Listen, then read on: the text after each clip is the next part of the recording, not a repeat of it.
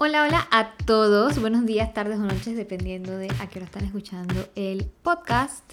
Bienvenidos a un nuevo episodio de Divalgando. Hoy vamos a estar hablando sobre el síndrome del impostor. ¿Han escuchado de él alguna vez? Es algo real, créanme, no es algo que yo me inventé y es algo que está siendo reconocido por psicólogos alrededor del mundo y hay un montón de gente estudiando al respecto.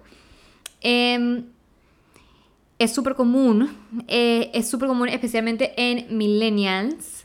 Es más, es posible que alguno de ustedes alguna vez haya sufrido de este famoso síndrome del impostor y no se haya ni dado cuenta. A ver, empecemos por lo primero. ¿Cuáles son los supuestos síntomas, eh, entre comillas, o características de el síndrome del impostor? Em, ojo, esto no es que vaya a afectar realmente tu salud mental de alguna manera grave. Em, es más bien un poquito más como, entre comillas, medio que ahogarte en un vaso de agua em, por propios pensamientos negativos que tú tienes eh, sobre ti mismo, pues. La definición oficial de Wikipedia. Yo sé que Wikipedia obviamente no es un reliable source, pero para los efectos de hacer esto súper resumido, entrar en el time budget del podcast, vamos a usar la definición de Wikipedia como la definición eh, del síndrome. A ver, y Wikipedia dice que es en quote, un fenómeno psicológico en el que la gente se siente incapaz de internalizar sus logros y sufre un miedo persistente de ser descubierto como un fraude, sin obviamente ser un fraude. Ejemplo 1, para ver si le suena un poquito más. Te aceptaron en esta super universidad con un montón de gente súper exitoso y súper inteligente pero tú crees que todos los que están ahí son más inteligentes que tú y que tú no mereces haber entrado al programa. Ejemplo número dos, te ascendieron en tu trabajo y crees que simplemente fue porque hicieron cambios en la estructura de la empresa o lo que sea y no porque realmente mereces que te den un ascenso por tu arduo trabajo eh, y crees que alguna otra persona pudo haber llenado ese espacio mejor que tú. Em, afecta a ciertos grupos de personas o ciertas, ciertas personalidades, por ejemplo, la gente muy perfeccionista, que todo tiene que estar al 100%, que son muy autocríticas con sí mismas, eh, les afecta el, síndrome del impostor porque te pones metas demasiado altas y crees que otras personas lo pueden haber hecho mejor que tú.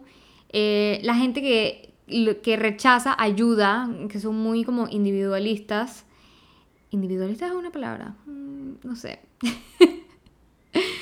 Em, los expertos eh, suelen pensar que no han sido honestos en la selección y temen ser descubiertos por alguna razón, no sé.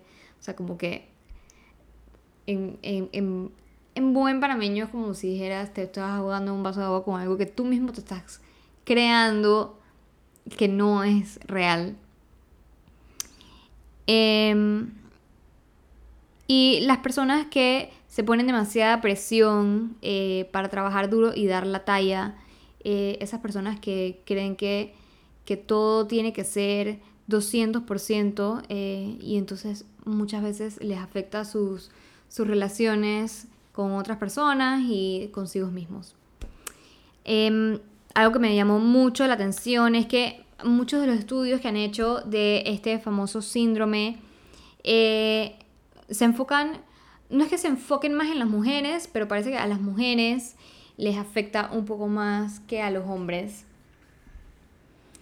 Em, y me pregunto por qué. O sea, ¿por qué nos afecta más a nosotras como mujeres? Aquí obviamente voy a entrar un poco en dark waters y ustedes a lo mejor me vayan a reclamar eh, o me van a decir que me estoy metiendo en, una conversación eh, mucho más profunda de lo que debería, pero ¿por qué, ¿por qué, nosotros nos sentimos que no merecemos el éxito? O sea, ¿por qué nosotras las mujeres em, sentimos eso aún siendo en el 2021. O sea, no sé si es por todo el tema de la desigualdad de género que hay alrededor, que nosotras sentimos que tenemos que trabajar el doble de duro como para probar algo y por más duro que trabajes, hay algo dentro de tu cabeza que te hace pensar que no mereces todo el éxito que estás teniendo ni, todas las cosas buenas que te están llegando. Em, ¿Será que hay muchas personas que piensan que las mujeres siguen siendo el sexo débil, entre comillas? ¿Por qué nos cuesta tanto aceptar que somos ultra capaces, que nos merecemos todo el éxito que nos llega? ¿Por qué nos sentimos que no somos suficientes? Em, indagando un poquito más también en el tema de este del síndrome de eh, el impostor encontré que hay una doctora que se llama Valerie Young. Al parecer se ha vuelto súper experta en este síndrome y lo está estudiando eh, desde hace varios años. Ella sacó un libro en el 2011 eh, sobre, sobre todo este tema del síndrome del impostor. Eh, y ella dice que 7 de cada 10 personas alguna vez han padecido de este síntoma. O sea, 7 de cada 10 personas. Eso es un montón de gente, un montón de gente.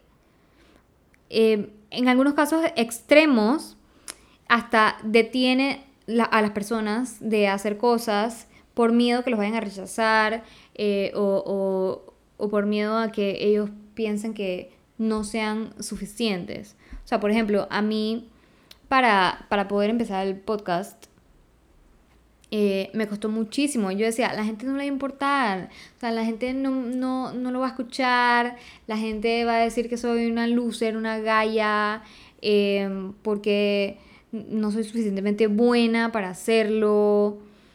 Em, y por más que era algo que a mí me encantaba, o sea, cuando, cuando saqué los primeros dos episodios y me di cuenta de lo, lo cool que era para mí, o lo divertido que era para mí, eh, hacer todo desde la planeación de cada episodio, eh, la grabación, la edición, todo, eh, era algo que a mí me llenaba y me emocionaba mucho. Y por más que eso fuera así, yo sentía que nadie, nadie lo iba a escuchar, que no iba a ser suficiente y que iba a ser una porquería y que la verdad es que nada que ver y la gente iba a pensar que que, que por qué, o sea, quién era yo para estar haciendo un podcast, pues. Y la verdad es que después de que lo saqué, muchas personas sí me han escrito y me han dicho que les encanta, que prefieren que saque más episodios por semana, eh, lo cual me reiteró que en verdad estaba haciendo lo que tenía que hacer y estaba haciendo algo que a mí me gusta, me llena y las personas lo disfrutan. Pero por ese miedo, a lo mejor de tal vez pensar que yo no iba a ser suficiente o por qué la gente me iba a escuchar a mí, o sea, por qué. Eh, un poco en esa, en esa autocrítica que, define el, el síndrome este del impostor, pues que sientes que eres como que un fraude. Em, y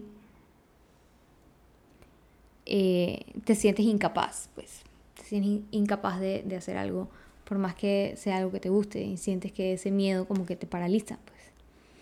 En resumen de los resúmenes, la siguiente vez que sientas que no eres suficiente o que no te mereces algo, piensa en todo el trabajo que has hecho eh, hasta llegar donde estás. Todo lo que has hecho, todo el camino que has recorrido, todo el esfuerzo que has hecho em, para, para conseguirlo es suficiente. Y puede ser que esté sufriendo un poquito del síndrome del impostor. Pero bueno, espero que les haya gustado este episodio. Em, si tienen algún ejemplo de síndrome de impostor eh, que puede ayudar, yo sé que hay muchos, muchos, mucha gente famosa que ha sufrido este síndrome. Los voy a buscar y se los voy a poner en un post en Instagram. Em, pero bueno, espero que les haya gustado y no se olviden de darnos follow en Instagram, arroba pty y en Spotify para que no se pierdan ni un episodio. Bye.